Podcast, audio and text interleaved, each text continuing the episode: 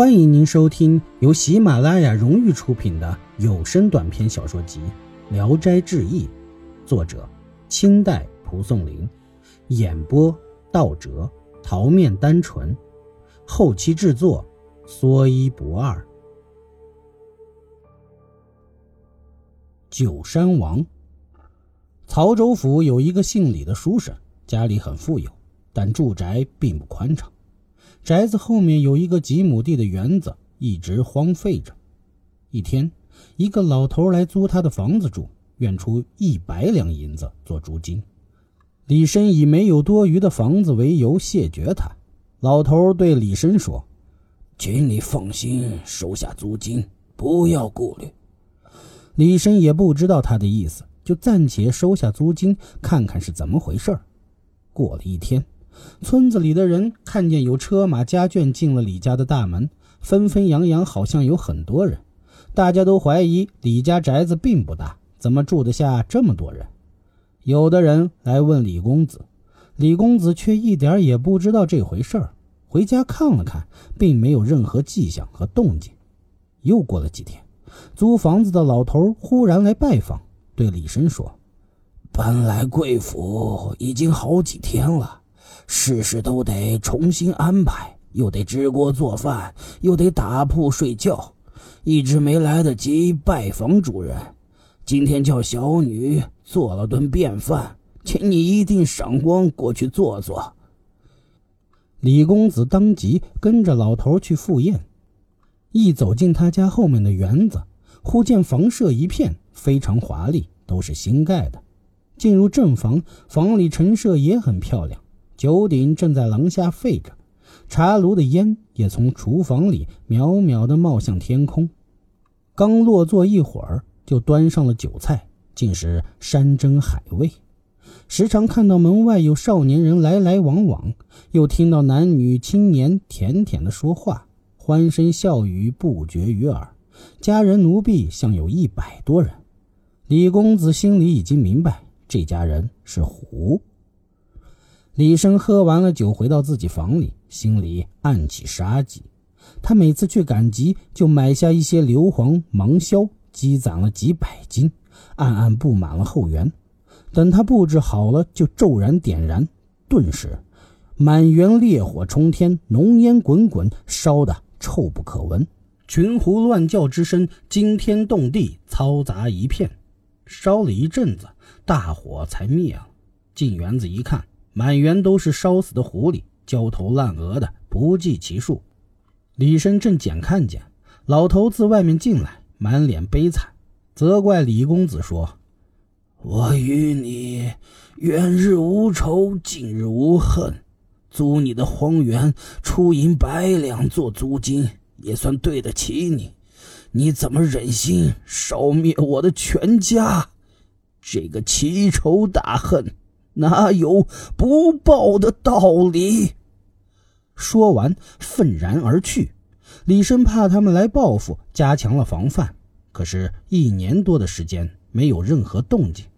顺治初年，山中盗贼群起，大约聚集了一万多人，官兵也不能剿灭他们。李生因为家中人多财丰，天天发愁，怕贼下山来抢劫，正在为难之际。村中来了一个算命先生，自称南山翁，算人的生死命运、祸福吉凶，了然如他亲见，一时名声大振。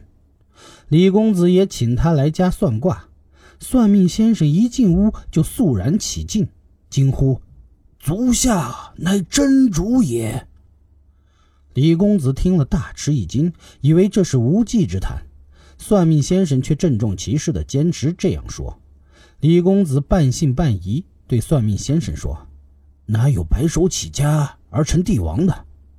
算命先生说：“不然，自古帝王君主有很多都是出身匹夫的，有谁生下来就是天子的呢？”李公子仍然持怀疑态度，但算命先生却尊敬起来，请他上座。算命先生竟以卧龙自居，提议先准备甲胄几千套，弓箭几千副。李公子顾虑招不起人马来，算命先生说：“臣愿为大王联合诸山人马，订立盟约，并宣扬大王为真龙天子。山中将领士卒必然前来响应。李公子很是高兴，便让先生去按计划行事。他把家藏的银子全部都拿了出来，制造甲胄，购买弓箭，准备起事。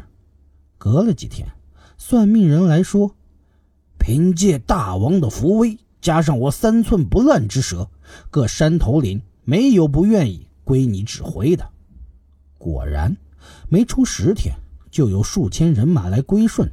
于是李公子便拜算命先生为军师，竖起大旗，设置五色彩旗。占据山头，建造围墙，一时声势大振。县官带兵来剿，算命人指挥兵马，打得官兵大败而归。县官害怕，报告了兖州知州。兖州兵远来讨伐，算命人又指挥人马埋伏起来，一举将兖州兵打得大败，伤亡惨重。从此，李公子声势更大，人马到了一万多。李公子便自立为九山王，算命人筹马首，又谋划派一支兵抢劫了京城解往江南的军马，于是九山王威震天下，加封算命人为护国大将军。从此，李公子在山上高枕无忧，非常自负，以为黄袍加身、称王称帝的日子为期不远了。不料，东府因为夺马的事儿。已经准备进剿他们，后又得到兖州兵败的报告，便汇集了六路兵马，精兵数千，四面包剿九山王。这时人马喊叫，遍布山谷。九山王大为震惊，呼唤算命人来商议对策，却已不见了。九山王束手无策，他登上山顶一望，长叹道：“我今日才知朝廷的势力之大了。”不久，官兵攻破山寨，李公子被擒，妻子老小全家被杀。他这才明白，算命先生就是当年的老狐狸，原来是以杀害李公子满门来报他当年的灭族之仇的。易史是说，那个人拥着妻子，关着门，光着头，哪里会被杀？即使被杀，又怎会灭族？狐狸的计谋也够巧妙的，但土壤里没有种子，即使浇水也不会生苗。那个人杀狐残忍，心田中就已有稻根了，所以狐狸才得以使其萌芽成长，而对他施加报复。现在拉住过人，就告诉他说：“你是天子，没有不吓跑的。”明明诱导他干灭族的勾当，而他竟乐于听信。妻小被杀，又何足道也？不过人听到荒诞之言的时候，开始听到发怒，接着听就疑惑了，又继续听就相信了，直到身败名裂才知道错了。大致和这个故事相似。本集演播到此结束，谢谢您的收听，喜欢请点赞、评论、订阅一下。谢谢支持。